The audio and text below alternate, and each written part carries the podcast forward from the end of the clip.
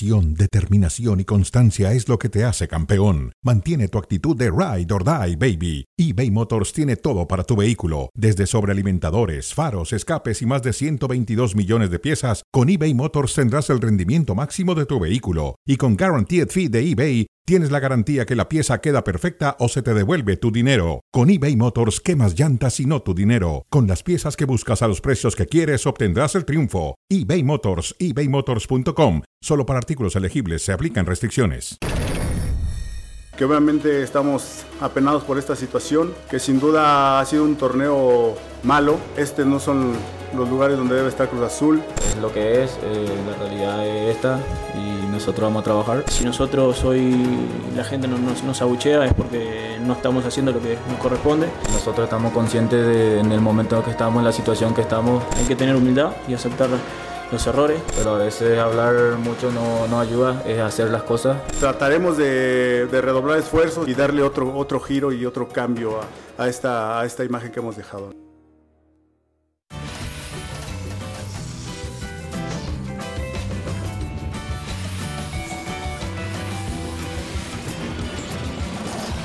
Hola, ¿qué tal? Bienvenidos a Cronómetro a través de ESPN y Star Plus. Estamos listos para platicar sobre lo que dice la gente de Cruz Azul, sobre la América, sobre las Chivas, el Clásico Regio, eh, la Asamblea de Dueños que está llevando a cabo en Monterrey y Lalo Varela que nos platicará del 70-20 que metió Delfines de Miami en su partido.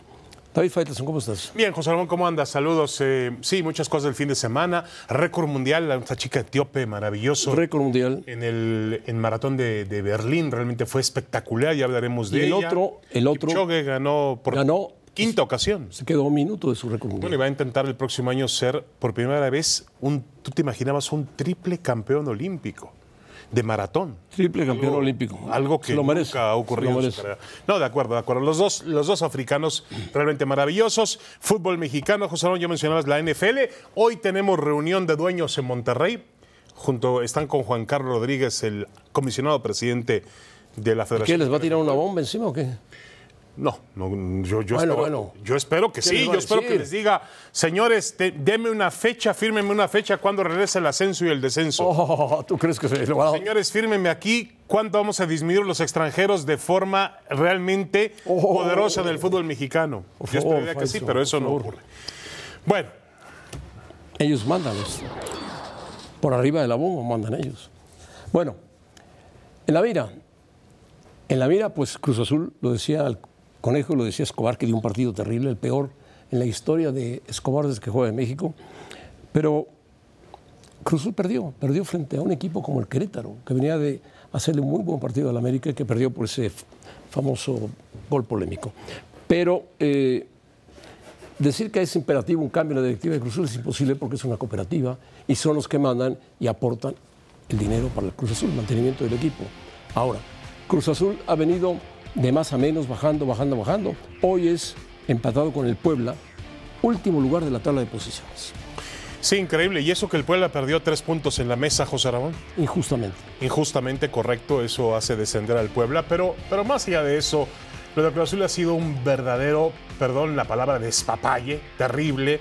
Es una, una obra directa de lo que ha generado la directiva, Víctor Velázquez, el presidente de la cooperativa, el ingeniero Velázquez, porque finalmente, José Ramón, no sabemos quién manda, si es Jaime Ordiales, si es eh, el Conejo Pérez, si es algún grupo de asesores que tiene El por Conejo ahí. Pérez, el director deportivo, Ordiales Sí. es su asesor. ¿Por qué y, vino- los- y otros asesores que otros tiene. asesores que tiene. ¿Por qué vino Álvaro Dávila y por qué se fue Álvaro Dávila? Tampoco Ah, pues, lo sí lo explicaron. sabemos, sí lo Está bien, bueno, pero es parte del desorden administrativo que tiene Cruz Azul. Y mientras ese desorden permanezca, el desorden va a continuar en la cancha. Mira, contrataron al Tuca Ferretti y le dijeron al Tuca, nosotros te armamos el equipo. Pues el Tuca, sabes que así no funciona con el Tuca. No, así no funciona. Entonces, ¿para qué traes al Tuca si no le vas a dar todo lo que quiere y necesita el Tuca No, el para Tuca- hacer funcionar el equipo? Tuca necesita armar el equipo y llevar a sus propios jugadores, Claro, lógico, a los que pero, conoce. pero eso es normal, José Ramón, lo sabemos tú y yo, y lo sabe cualquier persona dentro del fútbol mexicano. El Tuca trabaja con sus jugadores, con sus caprichos, con sus promotores y con sus intereses. Lógico. Y Cruzul trabaja a la inversa también, con sus caprichos, con sus promotores, con sus asesores y con su interés, que es poner la plata. Sí. Bueno, Ahora, mientras eh, tanto, Cruzul está hasta abajo. Sí, una verdadera pena. eh, digo, eh, eh, yo creo que el noveno campeonato, José Ramón, que acaban de obtener hace dos años, pues les hizo daño. Porque además la- esta, esta gestión de la cooperativa, esta gestión de la cooperativa dijo, ah, nosotros ya entregamos un campeonato. ¿Qué han hecho? Dos años después han hecho pedazos ese equipo campeón. Empezando por- Empezando por Reynoso. Por Reynoso, que lo despidieron. Que habían descubierto un entrenador para quedarse 5, 10 años en Cruz Azul. Un tipo que sentía la institución, que hoy dirige la selección de Perú, por cierto. Pero me parece que todo lo han hecho mal. Cruz Azul podría escribir un manual de cómo, perdón la palabra, joder un club de fútbol. Bueno, ¿Cómo será que ya extrañamos a Billy Álvarez? ¿estás juntado con él? No. Ah, perfecto. América, dicen que sigue sin explotar su máxima potencia. Jardinés se queja de que es un equipo al que se le presiona mucho cuando se le marca algo a favor, que no es favorable, y que no le marcan un penalti en Toluca. No, yo no vi ningún penalti en Toluca.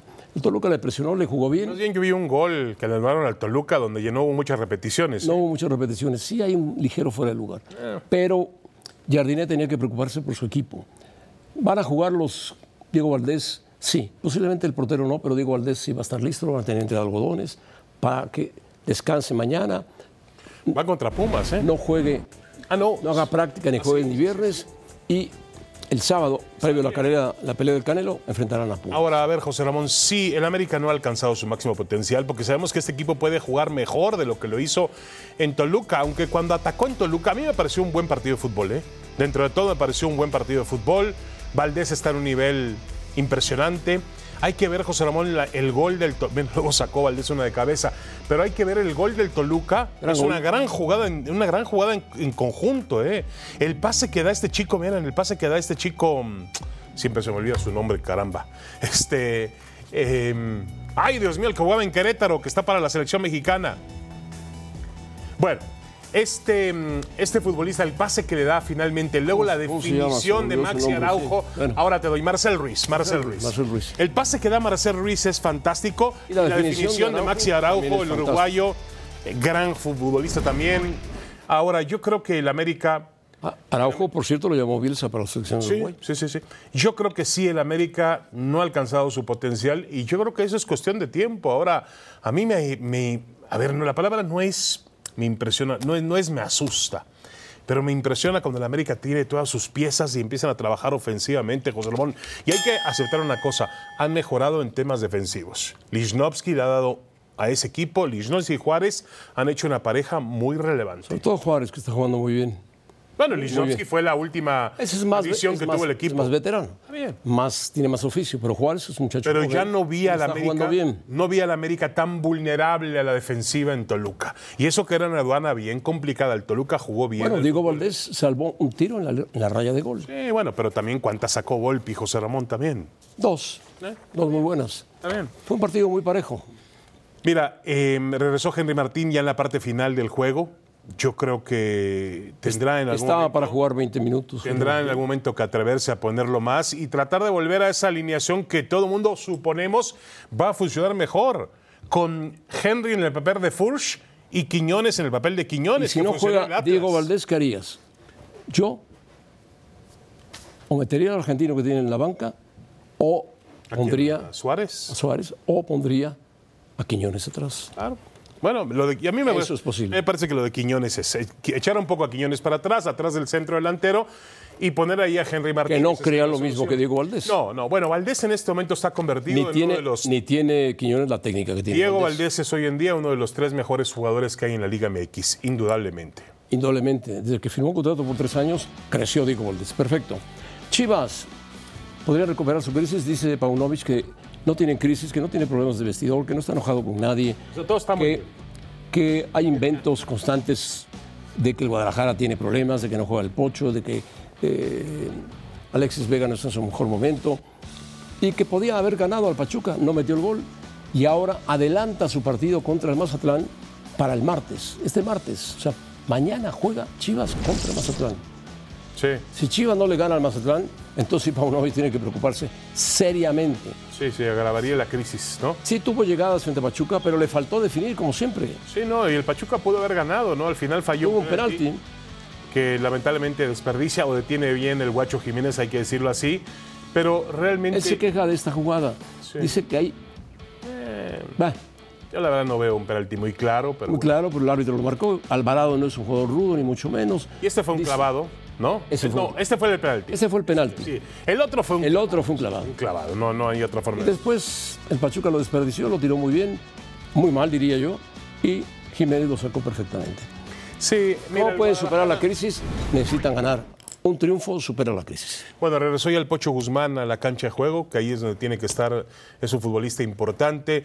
Alexis Vega sigue sin encontrar su mejor nivel, pero bueno, Paunovic tiene el mensaje que tiene que mandar Paunovic. Trabajar, trabajar, trabajar, trabajar. No puede, no, ellos lo que han hecho Hierro y Paunovic es blindar a los futbolistas. No hay crisis, no hay ningún problema, pero la realidad es que el Guadalajara en el campo de juego está en crisis está en crisis. Sí. Cuatro partidos sin victoria. No encuentra lo que hizo la temporada pasada.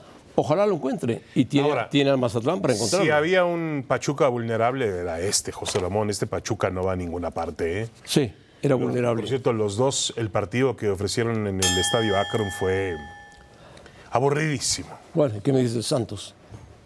El Santos tuvo siete goles, José Ramón, ¿de qué te quejas? Pero le metieron cinco. Bueno, no importa, pero fue un partido de siete goles. no te me quejes cuando hay siete goles. Asamblea de Dueños. Ah, no, antes el, el Tan Ortiz, en el Clásico Regio. Dice, a veces el fútbol tiene esas cosas, o estas cosas, donde predominan unos más de 30 minutos, se refiere a Monterrey que dominó al principio, pero se llevan una victoria, no sé si realmente merecida, pero sí es un dolor para nosotros haber perdido el clásico. Claro que era merecida la victoria de Tigres, no, por supuesto. Metió dos goles, metió tres goles. No, no, bueno. ¿de y jugó bien, jugó bien, finalmente. el Tano, por Dios. Que a principio Monterrey tuvo su oportunidad, las tuvo, pero no, no marcó gol. No, pero... Y en cambio Monterrey desperdició estas oportunidades como la que tú acabamos de ver. Apareció Nahuel Guzmán y finalmente apareció Guiñac y marcó dos goles. Ahora, Uno de penalti y el otro de cabeza. Sí, y no solamente apareció Guiñac, apareció como tiene que aparecer en los momentos importantes. Esta es una falta de roja. Ha sido expulsión para Córdoba, sí, de acuerdo. Ahí sí tiene razón el Tan Ortiz. Pero bueno, en el campo de juego Tigres dominó por completo. Andrada se equivoca en una salida, lo cual prácticamente provoca un penalti y al final eh, André Pierre Guignac se convierte en el máximo goleador en la historia de los clásicos. Superó a aquel brasileño Bahía, del Rayados de Monterrey, ¿no? ¿Tú no lo viste jugar a Bahía? Sí lo vi, la parte final lo vi. Como Yo lo vi jugar a Bahía en su un jugador, muy rápido, ¿no? Un rápido goleador, espectacular, brasileño. Sí, muy bueno. Ahora, eh, y Guiñac, agregando nada más este dato, Guiñac tiene apenas ocho años en México, José Ramón. Es decir, llegó ya con la carrera avanzada. No vino como Caviño, como han venido otros a hacer toda su carrera al fútbol mexicano. Ya él tenía cierta historia en el Olympique de Marsella, con la selección francesa, en el fútbol francés, tenía ya su historia. Lo que ha hecho en poco tiempo es increíble. Yo te quiero preguntar, ¿por qué el Tan Ortiz no explica, en la parte final del partido tenía en la banca a Canales y tenía en la banca a quién más? ¿A Maxi Mesa? Al Tecatito. Y al Tecatito Corona. Lesionados los tres. No, no, no, no, no, no. Canales no estaba lesionado. Sí, ¿eh? salió lesionado. Canales estaba enfurecido con alguien. No sé si con él mismo. Con él mismo. Pero estaba enfurecido. Pero salió porque tenía un golpe. Pero, y al Tecatito puso lo sacó. Canales, Puso a Canales como centro delantero, como el número 9. Y es una posición que Canales. No, apareció Funes Mori al final. Sí, entró Funes Mori en la parte final, pero comenzando el partido él planteó el juego con Canales como centro delantero.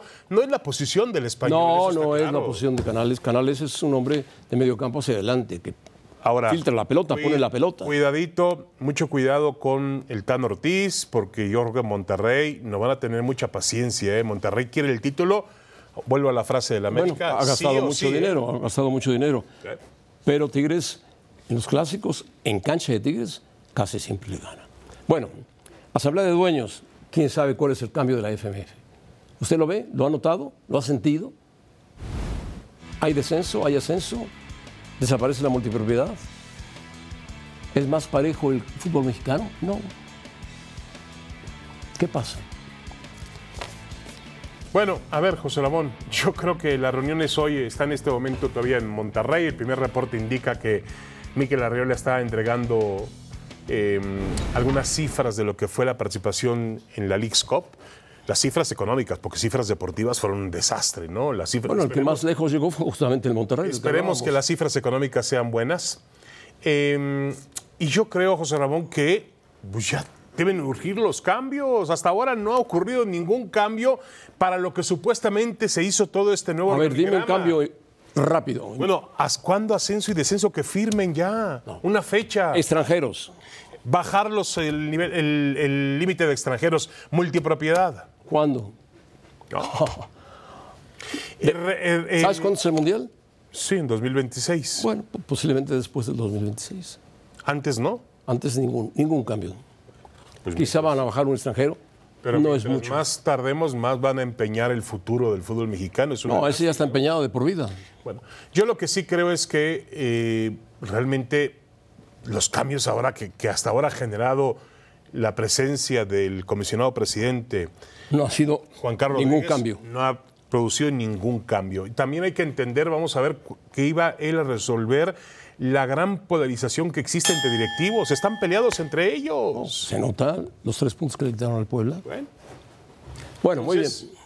todo eso no ayuda al fútbol mexicano. Me ¿no? extraña por eso que Quiñones de repente aparezca en el América siendo propiedad de ese grupo que está peleado. Bueno, se lo vendieron, ¿no? Se lo vendieron. bueno, Lalo Varela estará con nosotros para hablar de fútbol americano.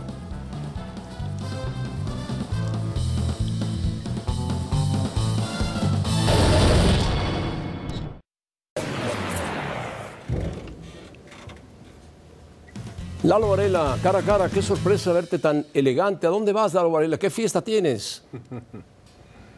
Así siempre viene Lalo Varela, ¿eh? Cuando es NFL, cuando es Monday Night Football, Oh. es fiesta. Eso ya lo sabes, José Ra, me sorprende. Te ves muy elegante, muy elegante te ves, Lalo, pero bien, muy bien. platícanos de la paliza que le dieron a los vaqueros de Dallas.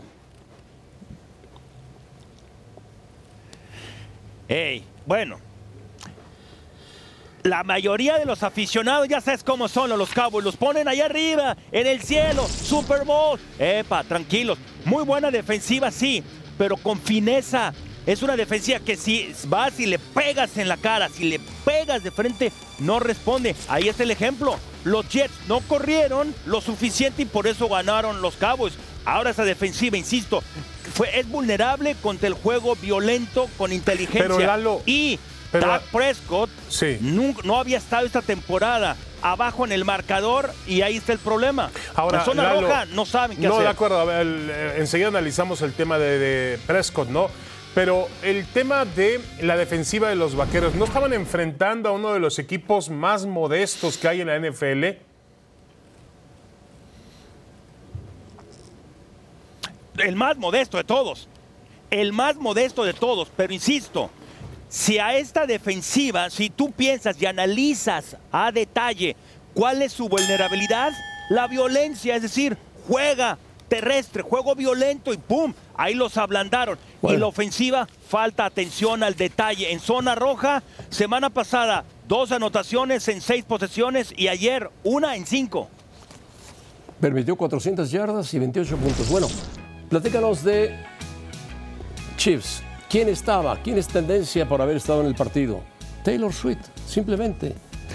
Desa- Bueno, es que el- Desapareció Chiefs. aparentemente Nadie su, se acordó de su pareja, su pareja Ah, sentimental estaba- estaba, en el campo de juego, ¿no? Travis, Lalo. Travis Kelce. Digo, Lalo sabe más de ese tipo Ay, de ay, cosas. ay. Esto es cronómetro. Eso no, no, no, Ahora, no, ¿qué? no, es que ¿Vamos a acuérdate que estar José en- en el Ramón- gordo y la flaca o No, qué? no, no, ¿Qué? no. Pero Ramón- dime, dime si no es Empezó con Maxime Woodside, después No, ya, se, no, ya- no, ya no. Se, se vino al deporte. tendencia. No, para chismes, fighter. Tendencia. Ya se está, Taylor ya está Swift. preparando para irse a aquel lado, José Ra. No, no, no, no, no, no. Ey, es de las pocas, pocas personalidades que son más importantes que lo que pasa en un campo de juego. Ey, Claro, estoy de acuerdo contigo. Chicago no se presentó. Chica- no sé qué es más mala, la ofensiva o la defensiva de Chicago, ¿eh? Bueno, a ver, ella es una, una figura de talla mundial, pero realmente Lalo, pues dale el crédito que merecen Patrick Mahomes seguro. y sus Sí, compañeros. intocable, no Y la sus- toques. Sus jugadores, ¿no? Ahora, Lalo, que un equipo meta 70 sí. puntos en la NFL, qué barbaridad. No, no, es 70 una, locura, puntos. es una locura. Estoy a punto de decir, Lalo, de criticar lo del Necaxa Santos, pero cuando vi el resultado de NFL digo, mejor me callo la boca. 70 puntos. Histórico, Sí, ¿no? ¿Y sabes también quién debe de callarse la boca? ¿Quién? Sean Payton. Claro. Se la pasó criticando, ¿sí? Al entrenador anterior, a Nathaniel Hackett. Se la pasó criticando que deje su coreback, Russell Wilson, estar besando bebés y que politiquería y no sé qué. Sean Payton, el problema no es Russell Wilson. El problema está en la casa. La defensiva el año pasado era la fortaleza. Yo sé que Miami tiene demasiada credibilidad, demasiada creatividad, demasiada velocidad en sus receptores. Pero 70 puntos, eso no fue un accidente. Eso habla de que hay que poner atención al detalle también y cae más rápido un hablador que un cojo. Cuidado con Sean Payton. 700 yardas, Lalo, 700 yardas. ¿eh? Ahora, el, 10 touchdowns. Pero el 5 tema por aquí- aire. el tema aquí, Falló Lalo- solamente 3 pases, si, si- si no mal recuerdo. el tema aquí, Tua. Lalo, es la. El tema la- es cuál, según tú. El tema es el, el equilibrio. Es una liga que tiene un equilibrio maravillosa, vive de ese equilibrio, vive del famoso draft que logra darle eso a la liga, una competitividad en la mayor parte de sus Ey, franquicias. Y es- perder por 50 puntos. Ey, ey, ey. Es una no vergüenza. Te, no te salgas, no te desvíes. Esta fue una rareza y Ah, bueno. Ah, bueno. azares del destino. Tal vez de allá arriba le dijeron, ya ves, es muy fácil estar sentado y hablar. Cuando eres entrenador en jefe, atención. 70 puntos. Gracias. 50 y 20. No, 70 y 20, 90 puntos en un partido de fútbol americano. No, pero deja eso. José Fantástico, Ramón. ¿eh? O sea, los, la diferencia entre uno y otro es lo que tiene que preocu- preocupar. Esa es la noticia dentro de este marcador, no otra cosa. Pero bueno, Lalo lo vio por otra parte para tapar enseguida algo que pueda atentar contra el gran equilibrio de su NFL bendita. Ya sabes que los comentaristas de NFL defienden su deporte a muerte. A muerte, a muerte. Bueno, gracias, Lalo. Hacen bien, hacen bien. Qué bueno que te vaya bien en la fiesta esta noche. Bueno, despedimos a Lalo Varela. Adiós. Y Red Bull ganó, como se esperaba. Verstappen, que es un fenómeno del automovilismo. No hay problemas para él. Hace el mejor tiempo, hace la mejor carrera. No tiene problemas en la pista. Corre perfecto y gana. Así de fácil. Gana Verstappen y le da el título de campeones de constructores a Red Bull. Sí, que fue la noticia buena del día en Japón. El Checo Pérez tuvo un día terrible, terrible, terrible. malo, sí, muy infame. Este, y bueno, este, obviamente en su equipo no estaban contentos, pero él trató de resolver la jornada diciendo lo más importante es que ya aseguramos el título de constructores, tenemos asegurado también el título de campeón del mundo y bueno, el checo tendrá, José Ramón, que asegurar el segundo lugar del campeonato de pilotos, porque si no, eh, eh, todos parecen estar cumpliendo con su misión menos el checo. Ahí viene Hamilton y Alonso atrás de él. Sí, atrás de él. Así que en la recta final de la temporada, en los meses que quedan, las carreras que quedan, que muchas son en América, ¿no? Van a correrse en Las Vegas, Sí, en México, Brasil, en San México. Antonio, Brasil.